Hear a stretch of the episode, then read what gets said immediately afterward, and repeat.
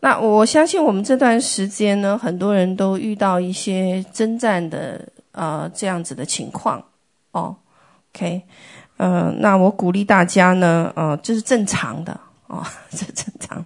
OK，那还有一些给我回馈说呢，好像这这一段时间的征战，有些领袖给我回馈说征战比较剧烈哦，呃，有一些觉得说。嗯、好像超过以前他们能够面对的环境和境况哦。那我我我是觉得这些这些状况是有的，因为我们现在要开始，嗯、开始来啊、开始来这个面对这个情况。那天我记得我们呃一营是吧？多伦多本地的一营。我们在那个呃，在那个 Pastor Lin 家里面呢，我们有一个聚集啊。那在聚集的时候呢，嗯，我们都讲到一些失败的经验啊、失败的经验。那讲到失败的经验的时候呢，呃，我就记记得 记得俊英分享过他们的一个见证哦，他们一个什么见证？他说，呃，当时我们发了一个命令呢，叫做偷袭。哦，偷袭对方的这个，对方的这一个呃，请对方的这一个阵地。那结果呢，三个人就是去的同工都听到了，队友们都听到了。但是，但是后来呢，在那儿呢，他们做出来就做成什么呀？摆阵跟人家正面冲突。哦，OK，那但是呃呃 那。当然就引起很大的一个啊、很大的一个呃一个冲击哦，嗯，我我看到呃我看到我们生命当中经历许多的这个征战哦，那包括弟兄姐妹们哦，经经历许多的征战，其实那一些征战和这一些遇见的事情，对我对于我们来讲是好的。哦，好的。如果你没有经历过风霜雨打呢，我跟你说，你这棵植物啊，没有办法存活下来。哦，你只能永远在温室里存活，你没有办法在那个艰难那个外面的环境里面存活。哦，嗯，那感谢神哦，感谢神。每一次当我们的当我们所遇见的情况比以前更糟的时候，其实是一个提升。我从来就是把魔鬼看成是我的陪练，哦，就是说呢，嗯、就是说呢，他是他是我们往上面进阶的一个垫脚石，哦，你如果不把他，不把他，不呃，你 你每一次的生命的提升要靠他来成全的，哦，没有他，你的日子不会精彩的，你要明白这一点，哦，OK 啊，所以呢。我们一定要看清楚，神把这一些仇仇敌放在我们周围啊，有他极美善、极大的美善哦，极大的一个美意哦，就是要怎么样，使我们的生命的每一个层面你都突破。那突破了以后呢，他还觉得不够满意，神不觉得不够满意。你看约伯是不是，在圣经里面讲到约伯是个正直的人。而且呢，他也是个艺人，然后呢，他还怎么样？常常去献祭。可是，在神的眼中看他怎么样？还需要突破哦，还需要突破。别人看他已经很完美了，可是，在神眼中呢，不行哦，不行，他还可以更上一个台阶哦。OK，所以 当我们遇到环境的时候啊，哦。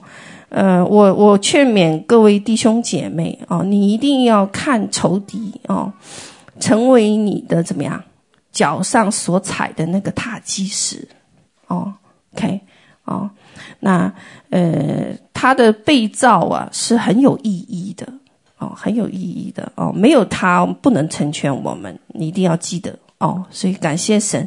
好，我把时间交给那个 Oliver 吧，哦，好。Hello，Hello，好，我们一起来低头祷告啊！啊、呃，亲爱的主耶稣，主啊，我们感谢赞美主，主啊，你这是设立我们人在地上，主啊，乃是要来成全你纯全、善良、可喜悦的旨意，主啊，你的计划这是何等的宏伟，主啊，我们人这是不能测度，我们在当中，主啊，我们唯有信靠顺服，主啊，因为主啊，你使这样的魔鬼撒旦留在地上，乃是成为我们的练兵，成为我们的沙袋，成为我们的垫脚石，主啊，可以在将来，我们可以来分享主你的产业和荣耀，主啊，你来帮助我们在这个呃这段人类历史的最后这个阶段，主啊，让我们真是能够来警醒，抓住你的应许，进入你的命定，完成你的托付。主啊，我们今天主要来查考的约书亚记，主啊，求你来帮助我们，让我们更加明白你的心意。祷告感谢，奉耶稣的名求，阿门。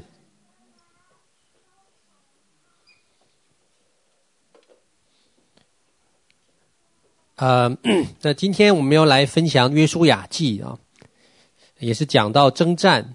那今天讲到的呢，我在预备的时候发现说，有什么 神给的这个。信息是有一点有一点理论哦，所以希望大家听了不要 不要太睡着了。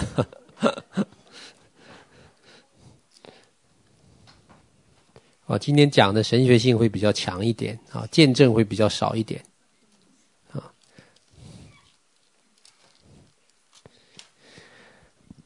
那我们知道说呢，在圣经当中呢，有一卷书在叫做《约书亚记》，就讲到说啊，那很多人读经的时候，可能都这个读到前面的摩西五经的时候，都很难出旷野的啊，都没有读到过《约书亚记》，一直出不来啊，所以后来就干脆就跳跳进去吧啊。讲到说以色列人他们在出了埃及，进入旷野，颁布这个呃十诫律法。之后呢，他们的下一代由约书亚带领呢，要进入迦南地来征战，那是神应许给他们的。所以呢，就是讲到说，整个约书亚带领着下一代人来在这个迦南地呢，来征战得地为业的事情。那你看约书约书亚记呢，他讲到了其实三个很重要的事情啊，三个很重要的事情。当然讲到征战啊，但我们要看的时候呢，超越这个层次，他讲到了哪三件事情呢？第一个事情就讲到四个人。四个人物，哪四个人物呢？第一个就是约书亚，第二是迦勒，第三个是亚干，第四个是妓女拉合。啊，讲到四个人物，这就对这四个人物呢有一些详述的描写啊。然后呢，他讲到了两个命定，哪两个命定呢？第一个就是以色列他们个人的命定，啊，第二个讲到说以色列国的命定，啊，就讲到两个命定，人和群体。第三个事情呢，就讲到了一个国度，就是神的国度，啊，所以讲了这个三个很重要的事情啊。就你看的时候，不单是要看说，哎呀，他们怎么打的，怎么得胜了，怎么分地了啊，那这些都很简单。你要看到第四个人代表了四种的战士，啊，那么讲到两个命定，就是人和群体的命定，然后呢，这人和群体的命定呢，才能带下来神的国度。所以在我们今天看的其实都在查考什么呢？一个属灵的比喻啊，不是看它单单看它字面讲了什么，字面讲什么你自己回家可以看，很简单的，很容易的。啊，我们这里看到看到说，这里是讲到一个属灵的预表，讲到说呢，特别是预表说我们基督战士、基督心腹战士呢，在幕后要进入征战，要带下来神国度的彰显，因为这个和我们今天所做的事情有关系。好，所以我们先来讲什么呢？先来讲说两个命定，就是以色列人的命定。那么一个人呢，他一定要先进入命定啊，然后他的国、他的群体才能够进入命定。就像这个以色列是一样的，他的人要先进去，然后这个国才能成为国。所以我们看到说，以色列人他们经历了出埃及，进入到旷野，他们在旷野，他们出埃及的命定是什么呢？他们命定不是就留在旷野，啊，在出埃及记十九章第四节讲到说，他们的神这个十九章第四节是神的一个高度的一个概括和总结啊，讲到说神呢、要把这群人怎么从奴隶变成祭司，说我如鹰将你们背在我的翅膀上，使你们成为什么神的子民，圣洁的国度啊，所以你看都是神拣选他们的心意，然后呢让外邦人都知道。以色列当中怎么样？有神，有真神，这是神拣选整个以色列的一个核心的目的啊，核心的目的。所以让他们从奴隶变成祭司，从污秽变成圣洁，从一个原来只是一群人、一个民族呢，变成一个国家。所以这是这一代人，整个出埃及这一代人呢，他们要经历的一个生命的一个蜕一个蜕变啊，但他们的核心的命定或者他们整个出埃及的目标呢，并不是旷野啊，并不是律法，是什么？是迦南地啊，是迦南地，他们得着这个应许。但很可惜呢，这一代人都失败了。只有两个人呢坚守了应许，就是谁？这个约书亚和迦勒。约书亚和迦勒。所以就这两个人得着了应许，因为他们坚信了，那神也是信实的，他们两个人也进去了。所以我们看到说，整个从出埃及进到迦南地到约书亚记这个征战的过程啊，这个是一个属灵的比喻，一个属灵的比喻。它比喻什么呢？比喻就讲到说，我们信主之后。每一个人，我们信主之后呢，都同样要经历什么呢？出埃及。什么出埃及？埃及代表世界，要从世界当中被分出来，然后呢，进入什么？这个过红海，红海预表受洗啊，也预表这个圣灵的洗啊。我们要经过这个洗之后呢，就进到旷野。旷野这个阶段，就是我们的生命要发生蜕变、要改变的一个过程。我们开始呢，在旷野明白，哦，原来神有他的律法。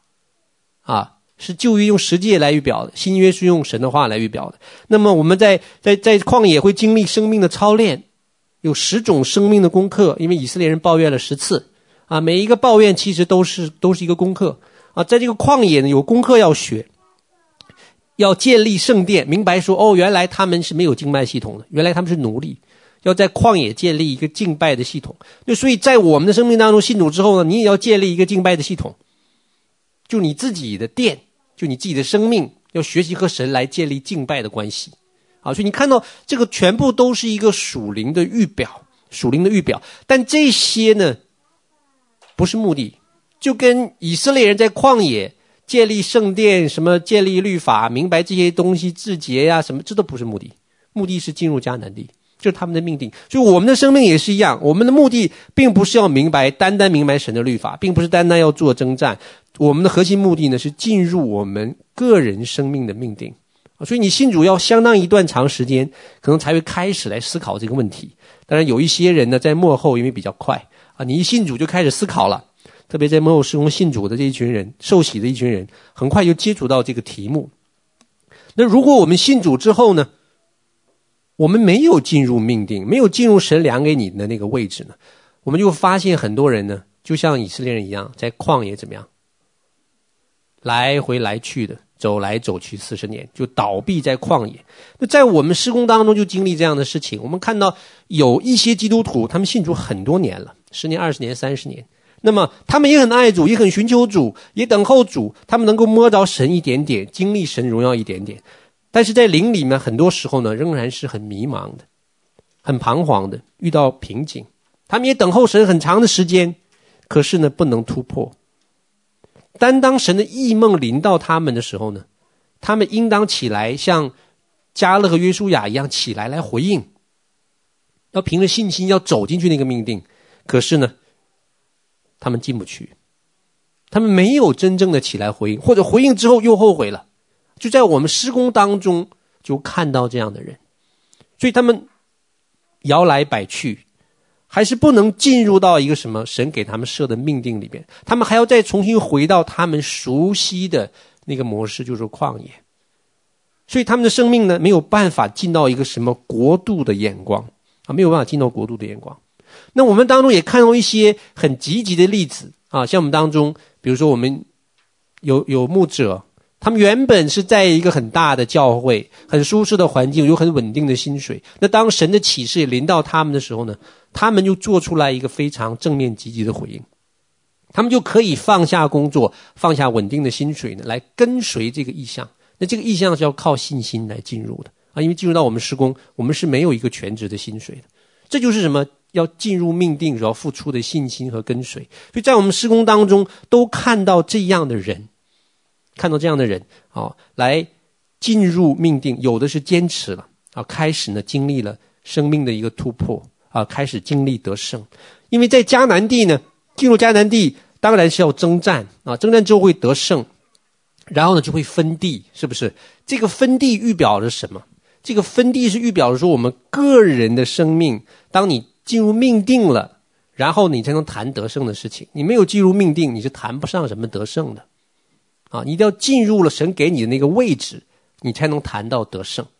啊。你得胜之后呢，就会分地。什么是分地呢？讲的简单一点呢，就是你在灵里，在永恒里，在天堂上面，你有永恒的产业给你管理，就是这个意思。这就是约书亚记记载的分地的属灵的意义。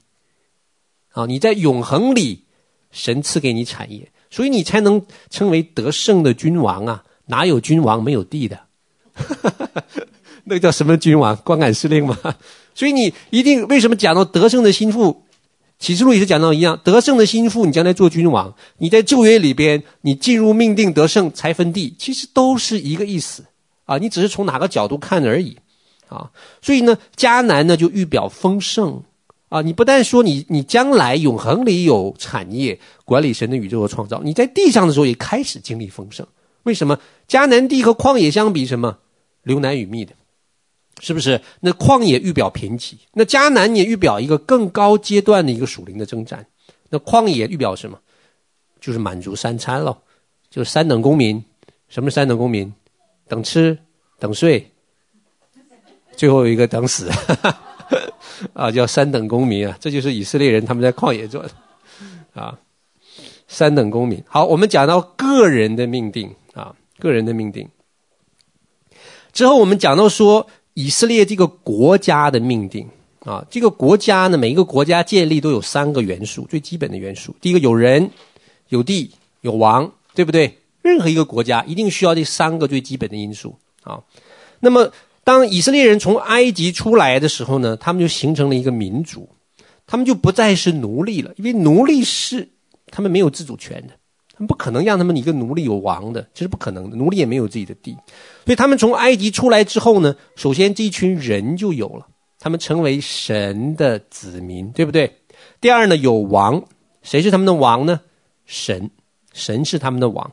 所以呢，以色列是人类历史上第一个由神建立的神权国家，世界上没有第二个，啊，没有第二个国家被称为神权国家，他们可以和神立约。曾经立过约，但不是像以色列这样的等级，是直接神呼召出来，直接神在当中做王的，啊，所以以色列呢，这是一个神权，就是神掌权，神要在他们当当中做王的一个国家。所以当这个在呃呃撒母耳记，这些人长老们要开开始跟撒母耳讲说，我要自己立一个王，像外边人一样，啊，撒母耳很生气，但神跟他们讲说什么？神说他们不是离弃你，嫌弃你。是嫌弃我，他们不要我做他们的王，是不是？所以你看，从神的角度怎么看呢？神一直都是看他自己为以色列民族的王，直到他们自己要成立一个王，神说他们不是嫌弃你，他们嫌弃我。所以在地上，在人类这段历史当中呢，只有这一个国家啊，所以以色列特别特殊嘛，啊，他们的王是谁呢？是神。啊，是神，所以呢，在建立的过程当中，神就颁布了律法，这就是神的心意，开始建立圣殿和祭司的系统啊，要教他们怎么来服侍神。第三个这个元素呢，就是必须得有地啊，一个国家怎么可能没有地呢？没有地，这个国家就不存在嘛啊。那有地的条件呢，就是人必须要参与在当中征战，神会看顾，神会带领，神会保护。但是人呢，你逃避不了这个征战的责任，你不可能怎么样？你靠着天使把迦南美地打下来，然后我们怎么样舒舒服服的进去来享受？这可能吗？不可能啊！所以人在当中有责任啊，这也是我们的权利，这也是我们的学习。所以我们在当中要学习征战啊！所以你看到呢，地上任何一个国家的建立，一定是透过什么？透过什么打仗啊？哪有一个国家历史上国家建立是没有打过仗的？没有过啊！一个一个强权的跌倒、衰衰败，也透过什么打仗啊？所以历史学家统计过，很有趣啊。整个人类历史五千年的历史，有多少天是没有战争的？你知道吗？二十一天。对，人类历史就是所有人的历史有记录的。一点战争没有发生，就二十一天，所以战争是一直没有停止过的，啊，特别是一个一个国家的建立，怎么可能不经过打仗呢？不可能的事情。那么神的国度要在地上建立，要透过什么？肯定要透过征战的啊。等一下我们会分享，等一下我们会分享啊。所以你这里发现说什么呢？人在当中要付出，要参与，要得着这个地，得到这个产业，一定要透过征战，别无他法的啊。属灵也是这样子，但是呢，这个特点就是一个国家的建立，不是一个人，也不是两个人。你单单两个人领受异象，单单约书亚和迦勒领受异象，我要进迦南，管不管用？不管用。两个人做不了什么事情，即使他们两个人有再大的信心，对不起，你要等到下一代。所以你看到说，这个是一个群体性的事情，一个群体性的事情，你必须要。完成一个群体，就是国家的命定，你一定要等待一个群体的成熟，不是靠一两个人可以解决事情的。他一定要等到怎么样？下一代，这下一代怎么都顺服了，都明白命定了，都确定说我们要进去打仗了，都不惧怕了。哎，这个时候，神可以带领这一群人，才能建立国家，才能形成军队。好，这个就是什么？群体的命定，群体的命定。所以这里边。国家的建立，啊，以色列国家的建立，进到迦南地，预表了什么？灵里面预表什么？灵里面预表啊，神在每一个时代，对于不同的群体，啊，我们用群体这个词啊，因为群体可能代表教会、代表施工、代表国家都可以的。神在每一个时代，对于不同的群体呢，都有一个特别的命定，都有一个特殊的使命。那当这个群体呢，他们领受了命定，领受了使命，他们征战得胜，得胜了啊！而且征战也得胜了，他们就会进入到灵里的迦南。什么是灵里的迦南呢？换句话讲说，任何一个时代，这一群人都领受了、持守了、明白了、征战了、得胜了，他们就进入灵里的迦南。灵的迦南什么意思？就在永恒里，神给你产业了。明白我的意思吗？这个就是灵里迦南的意思，所以你说，哎呀，很多人都在讲说我要进入迦迦南，进入迦南是没有错的。他只要真正明白那个命定，持守了命定，征战得胜了，神就会在天上给他预备他应得的那一份永恒的产业。所以这个就是圣经里边属灵的原则，不会改变的。任何一个时代，任何一个群体，啊，任何一个时代，任何一个群体。所以你看到我们末后事工也是这样子。啊，今天在幕后时代有很多的群体，有撒都牧师的群体，Nita Johnson、Mike Bickle、Rick Joyner，你 You name it，很多先知性的群体、使徒性的群体很多啊。他们每一个群体都有他们各自的命定，是神量给他们各自的份啊。他们要完成各自的属灵的征战。进入他们各自的迦南啊，所以你一定要搞清楚，你属于哪一个群体，你属于哪一个军队啊！不要去到别人的军队去打仗，就你根本就不属于那个军队，是不是？那个就结果就很凄惨了啊！所以你看，末世公神兴起这个群体呢，也要像当年的以色列人一样呢，要进入迦南地得地为业。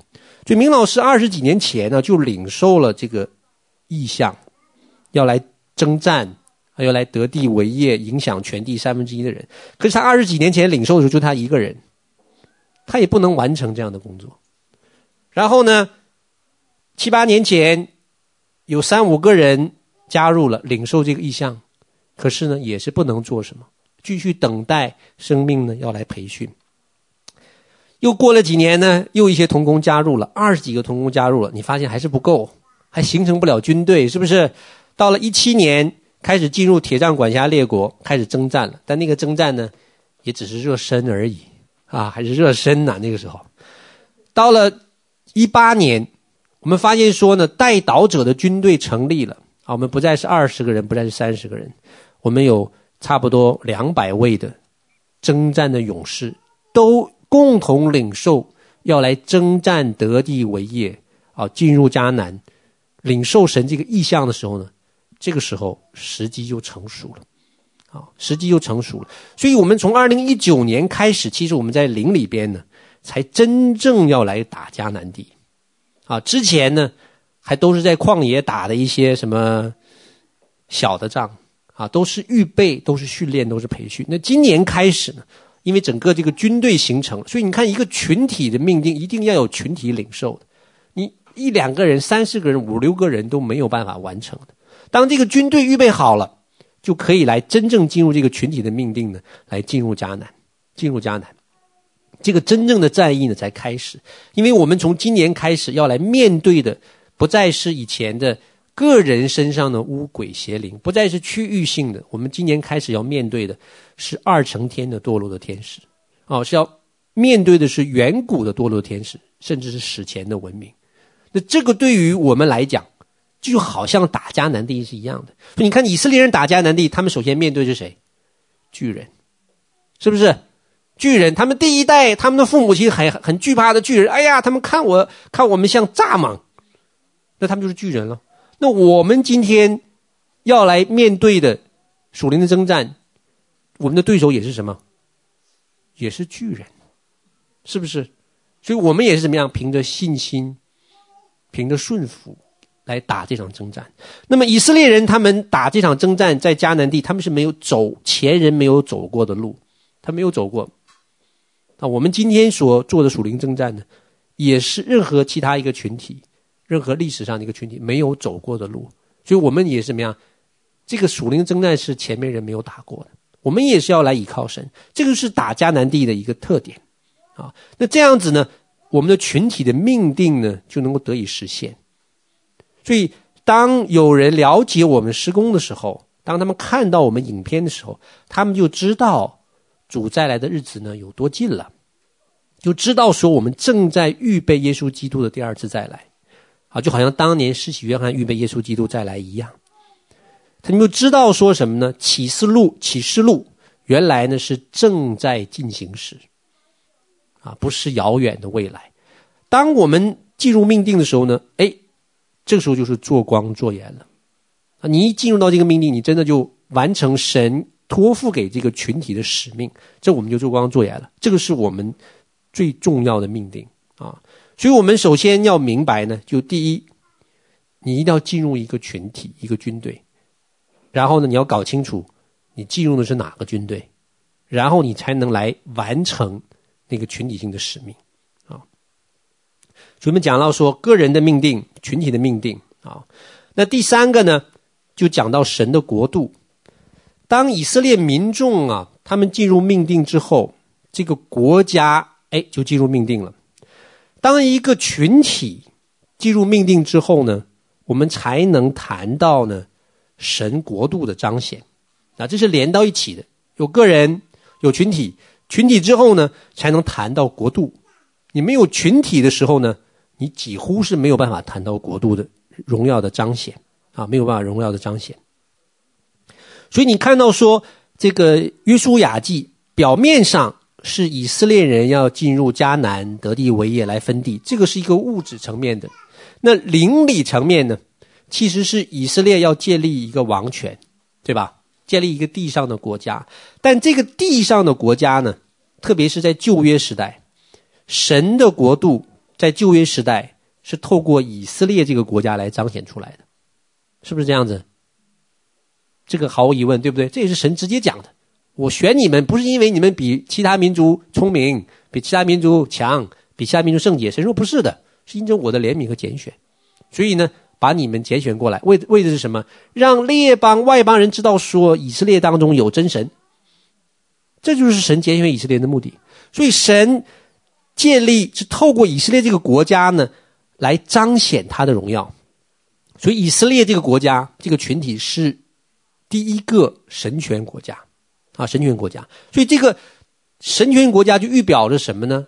神国度的降临，神国度的降临。但这个预表呢，还是一个影子而已，模糊不清的啊。但是我们看到一些最基本的元素，什么元素呢？有圣殿，哦，原来有圣殿，任何一个其他的国家不会有这样子，而且这个圣殿是照着天上的模样做的，是不是？将来在永恒里面也是有这样的一个神的宝座，而且呢，有祭司、有律法、有献祭，这些怎么样？通通都是永恒国度的一个影子。啊，所以这第一次人类历史当中可以看到一个神国度降下来。当然，这是一个影子而已，让我们更加明白说，哦，原来永恒里边大概有个什么情况。啊，这是第一次，第一次。所以很重要呢，就是说，人的我们个人的命定、群体的命定和神的荣耀呢，是有非常密切的关系的，啊，有密切的关系。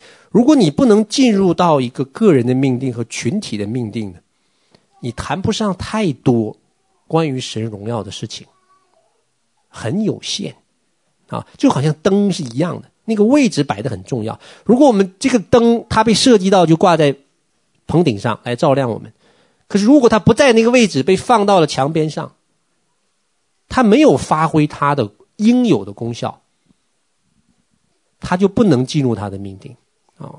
所以，我们很多基督徒，我们常常在讲说：“哎呀，主啊，我要得着你的荣耀，我要彰显你更大的荣耀。”你在求这句话的之前，你要先问一问：你进入命定了吗？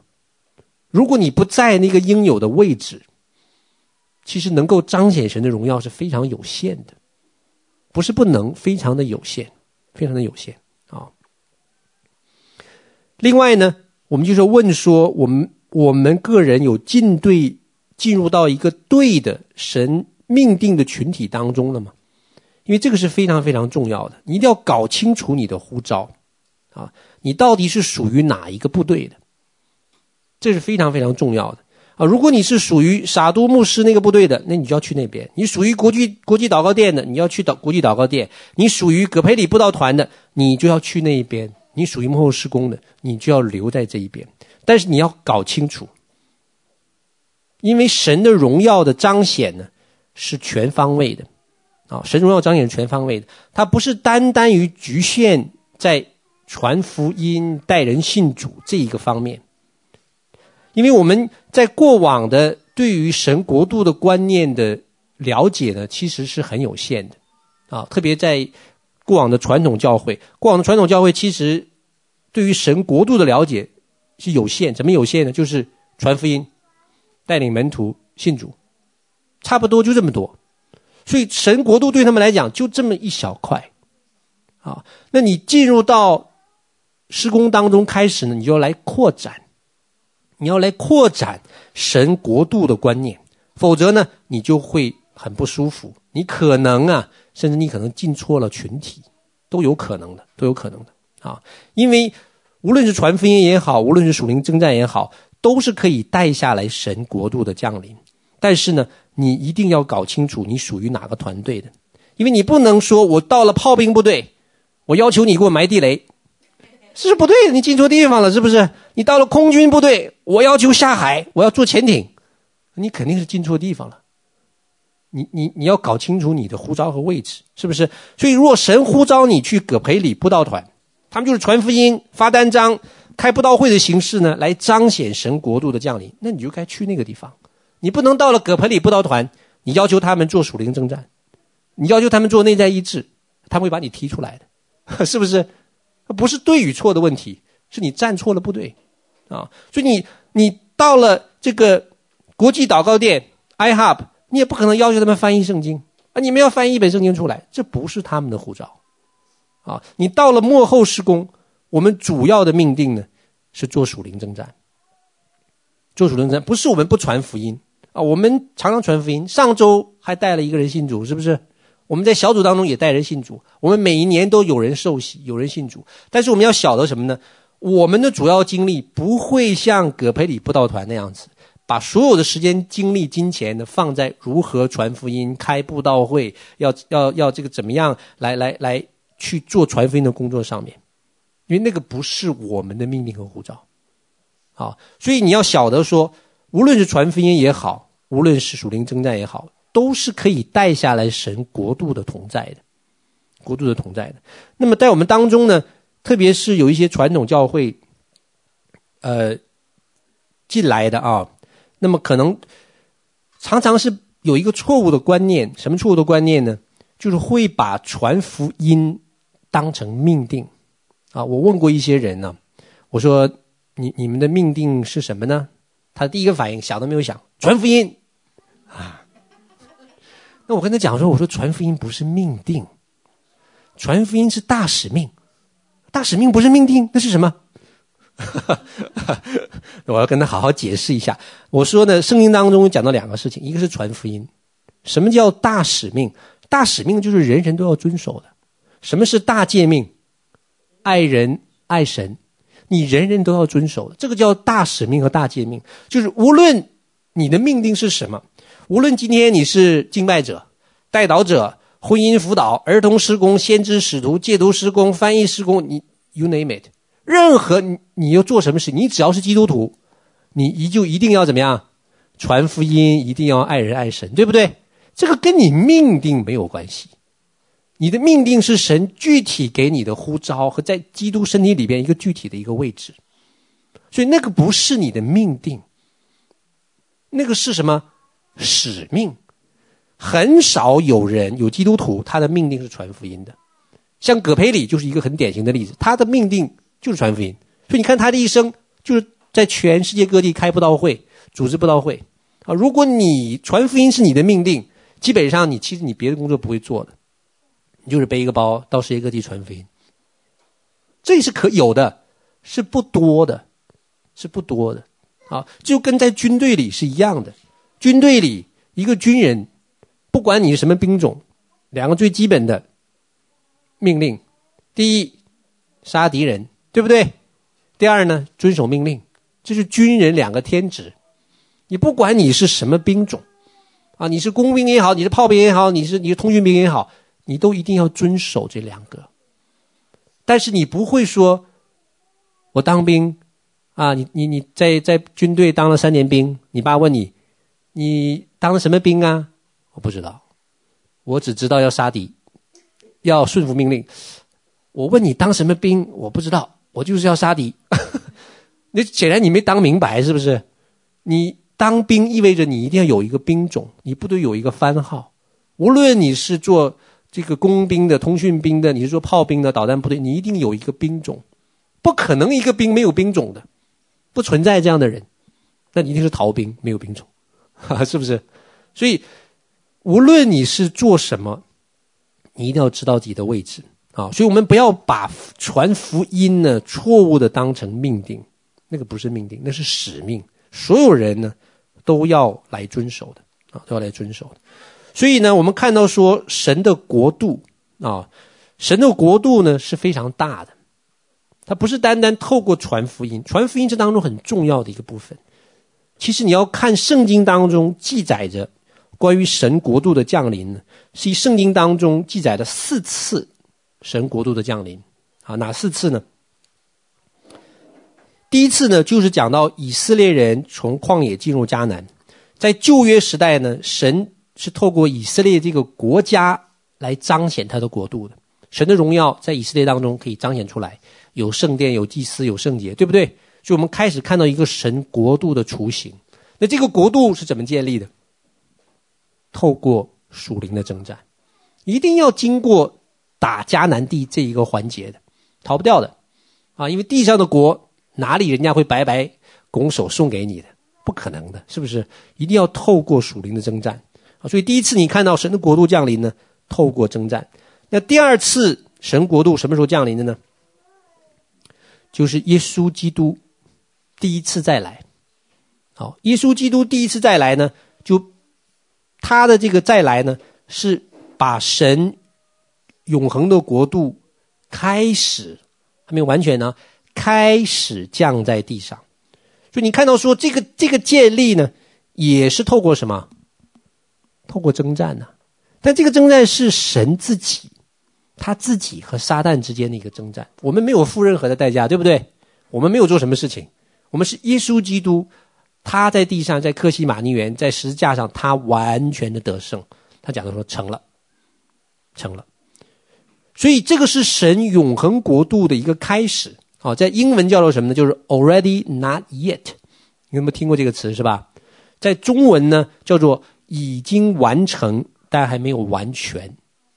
就是神在十字架上呢已经完全得胜了，对不对？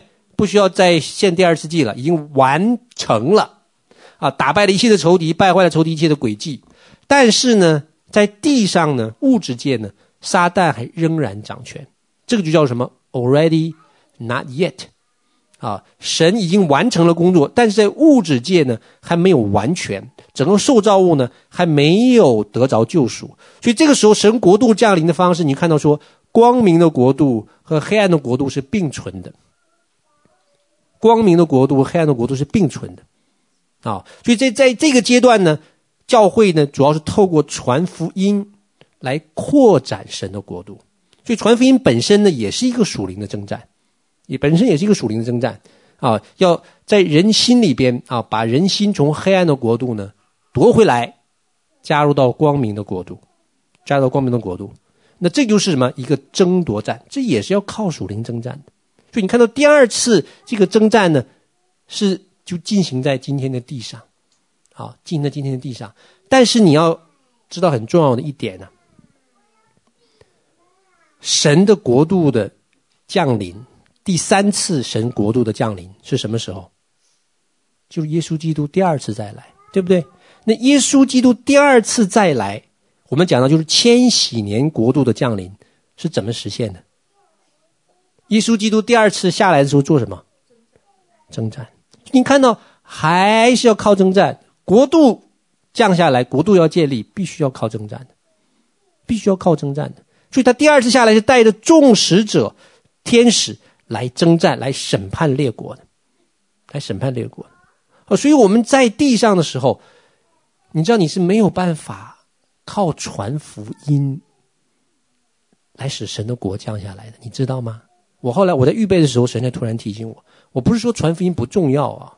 你看到人类历史，从耶稣基督在第一次在十字架上到今天，我们传了两千年的福音了。我们社会有变得更好吗？好像没有啊，好像没有。这个社会是怎么样？在败坏和堕落当中，因为争夺的很激烈。啊，就举个假设，假设而已。我再给人类两千年时间传福音，你觉得全地是不是会变成神的国度？不会，不可能！你现在就知道不可能的，是不是？而你看到现在这个趋势怎么样？好像撒旦慢慢慢慢怎么样在掌权。所以真正要打败黑暗的国度，就要靠什么？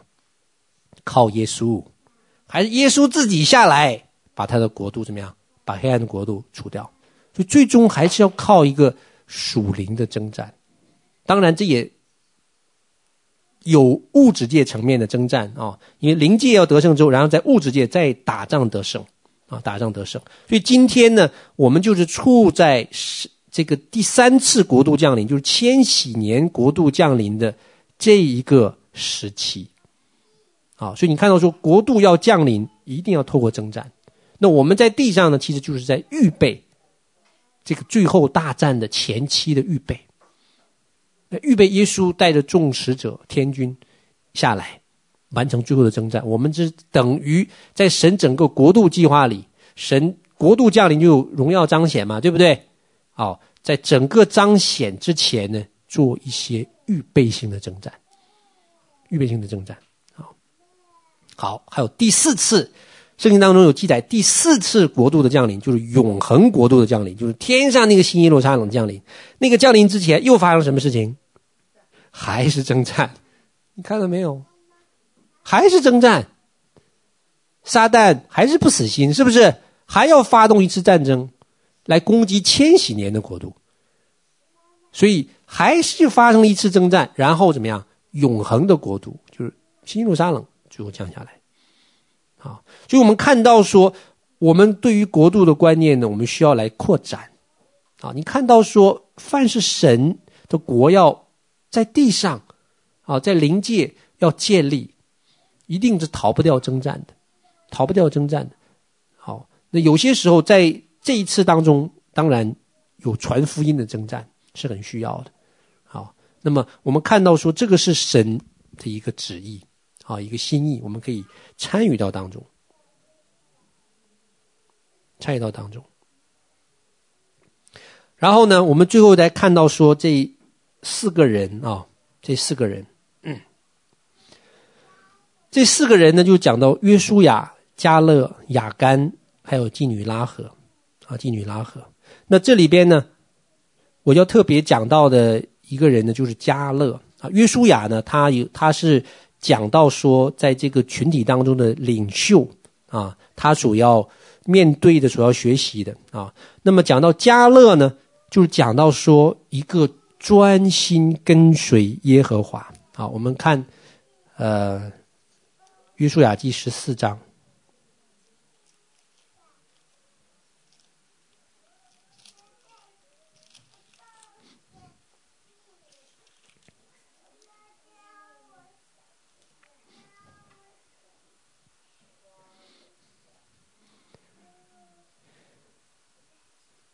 这里讲到，在征战之后呢，这个迦勒呢就去找约书亚，然后跟他讲说，摩西当年呢是怎么来应许我的，那么我要得着呢这个，呃，希伯伦为业啊。他在讲的时候呢，他就讲到了一个很重要的事情。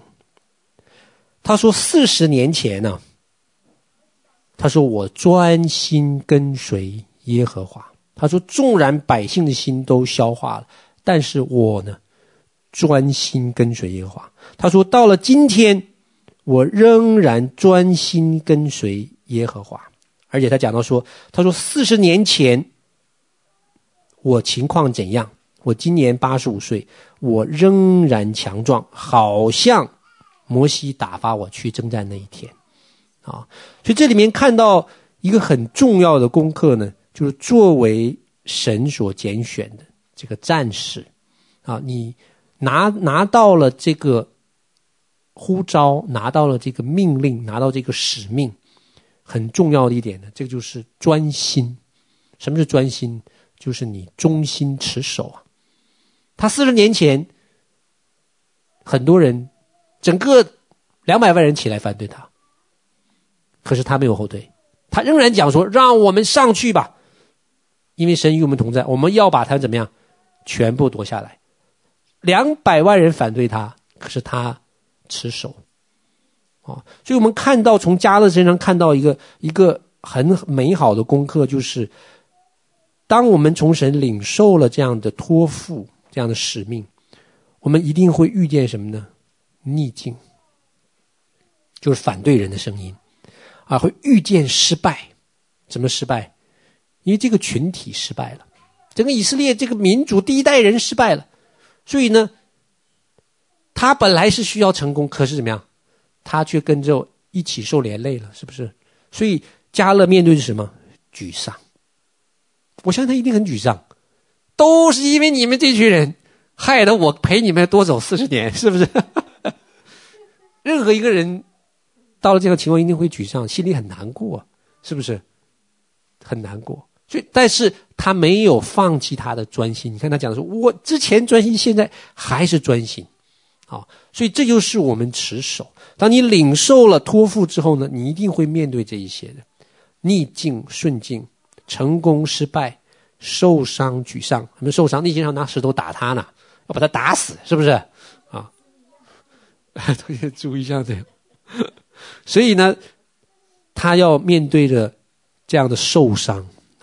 而且呢，还要面对着等候，啊，这不是等个十天半个月，等候四十年，啊，等候四十年的时间。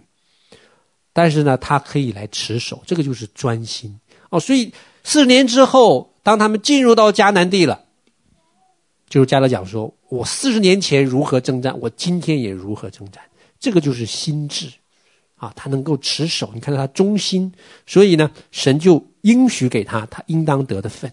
应当得的分啊，所以这里讲到说，无论是征战，无论是出入，我的力量那是如何，现在也如何。我们看见说一个，这个加勒就是给我们一个很好的一个榜样嘛。这个就是耶和华神的战士啊，时间呢不会磨灭神给他的托付，不会磨灭的，成功失败、等候沮丧都不会磨灭神给他的托付，哎，他就得着了。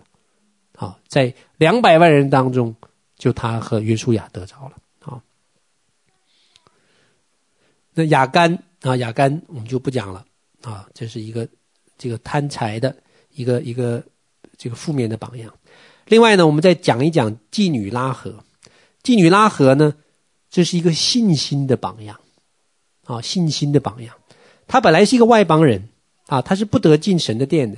可是他在神国度的旨意上做对了选择，啊，你要晓得做选择有很多种啊。你信主是一种选择，你你你你要做工是一个选择，你要和谁结婚是一个选择，这些选择都很重要。啊，我们人生有很多的选择，但有一种选择很重要，就是神国度的旨意。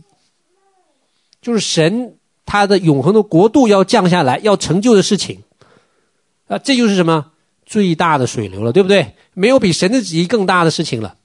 你在这个事情上，你选择对了，你就看到什么提升，你就看到提升。这个提升是史无前例的。仅仅是因着他的信心，但你很多人也有信心呢。可是你选择的事情有关呢，这就是我们讲的这个大是大非，是不是？啊，以前以前毛泽东就讲过这个叶剑英怎么讲说，屡端大事不糊涂，啊，然后说邓小平他连小事也不糊涂，啊，所以很厉害的啊，大事不糊涂。你看叶剑英他。这一生走过来，他所有的决定，不管这个人的对错，我们不管了。所谓的对呢，就都是偏向于毛泽东那一方的，啊，所以他大事做了对的决定，就提升的很快。所以这里讲到什么，在神的国度的旨意，就是神的国，神的子民要进入迦南地，这就是神的旨意。你能拦阻得了吗？拦阻不了。有没有妓女拉合，神的子民都要进去的。阿门。所以这跟人本身是没有关系的。谁能拦阻得了呢？神的旨意拦阻不了。耶稣基督第一次再来，第二次再来，这没有人可以拦阻的。你加入这个水流，哎，你要得到大的提升。所以你看到说妓女拉合得到什么样大的提升？她本来是一个妓女，是一个外邦人，又不圣洁，这个这个血缘又不对，啊，她没有个地方好的，你找不出任何好的地方，是不是？可是她在大是大非的事情上，她做对了决定。他决定要信靠，我要帮助这一群人。可能他可能被杀，是不是？他可能他不认识以色列人呢，以色列人的敌人，他可能被以色列人出卖。以色列人不应许，不不不履行他们的诺言，他也没办法，是不是？因为他是站在一个什么失败者的地位，所以他要冒很大的风险。啊，万一以色列人没打没打成功，那我的人又把我给杀了，那我俩都。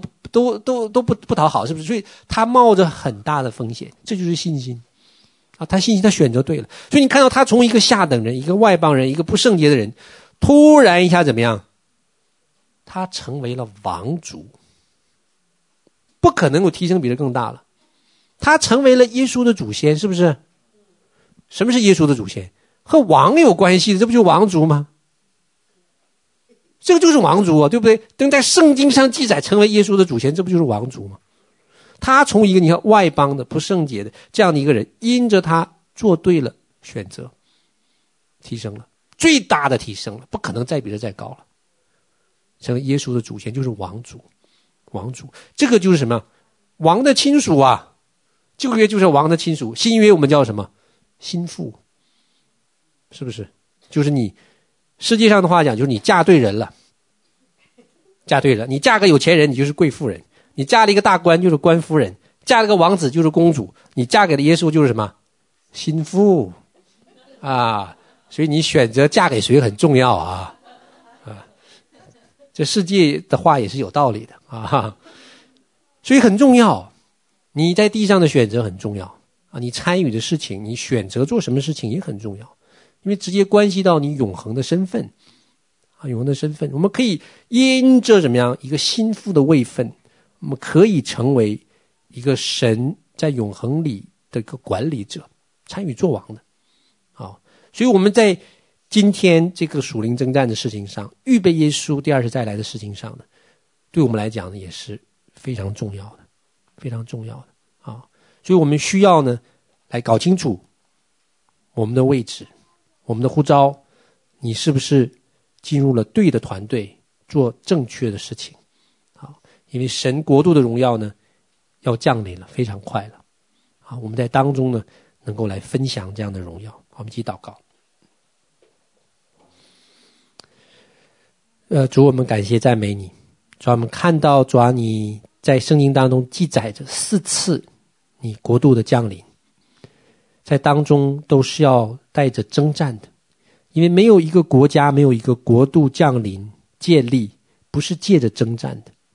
主要这样的征战，乃是让旧的、坏的被破除，使新的、荣耀的能够彰显出来。主要，今天你拣选在地上的。主要，我们这一小撮愿意为你付出、愿意为你摆上的一群，主要来预备你第二次的再来，在当中有份。主要这是我们的荣耀，这是你的拣选，不是因为我们比别人更圣洁，不是因为我们比别人更有能力，也不是因为我们比别人更奉献，乃是因着你怜悯拣选的缘故。主我们感谢赞美你，主要让我们在当中，主要来像迦勒一样。有一个专心持守的心志，因为在当中必要面对困难，面对失败，面对指责，面对很多的环境。主啊，迦勒可以持持守四十年，主啊，我们还没有要持守四十年这么久。主啊，你就来坚立我们，主啊，坚立我们的信心，让我们忠心持守，直到你再来的日子。谢谢主，我们这样祷告感谢，奉耶稣的名求，阿门。好，感谢主。今天有没有得着？